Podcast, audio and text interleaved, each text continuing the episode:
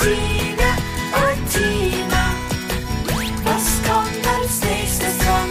Rechnen, schreiben, eins, zwei, drei. Das ABC ist auch dabei. Tina und Tina.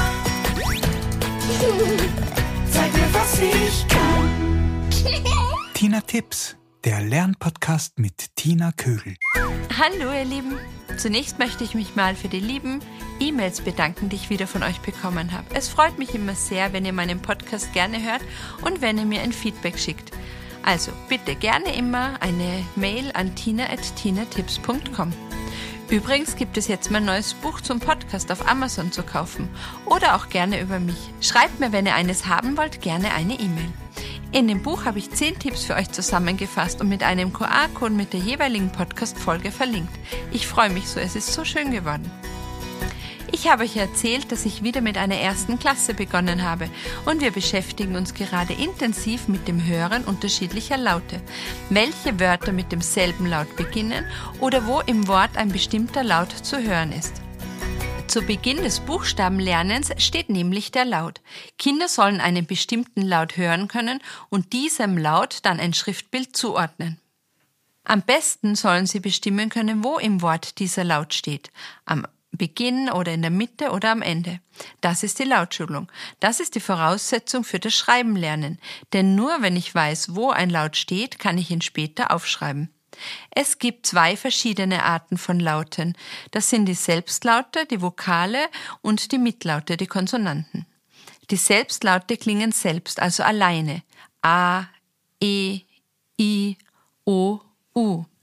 Bei den Mitlauten schwingt ein Buchstabe mit wie zum Beispiel bei dem M. Da hört man vorher ein E, also M, nicht M, sondern M. Oder D, W, H, F und so weiter.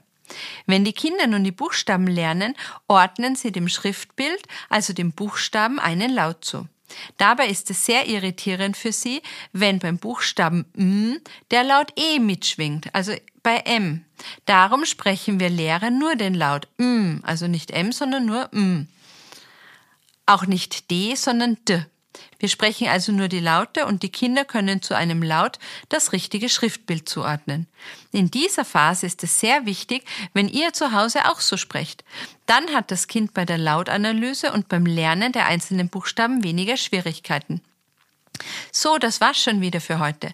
Also denkt daran, wenn eure Kinder anfangen, sich für die Buchstaben zu interessieren, also wenn sie dafür eine sensible Phase haben, dass ihr nur die Laute aussprecht. In diesem Sinne wünsche ich euch viel Spaß beim Lernen und Üben. Und ach ja, empfehlt meinen Podcast gerne allen Eltern, die gerade oder bald Schulkinder haben. Und schreibt mir eure Fragen oder besucht mich auf meiner Homepage www.tinatips.com oder folgt mir auf Instagram unter Tina Tips Podcast. Bis bald, eure Tina. Tina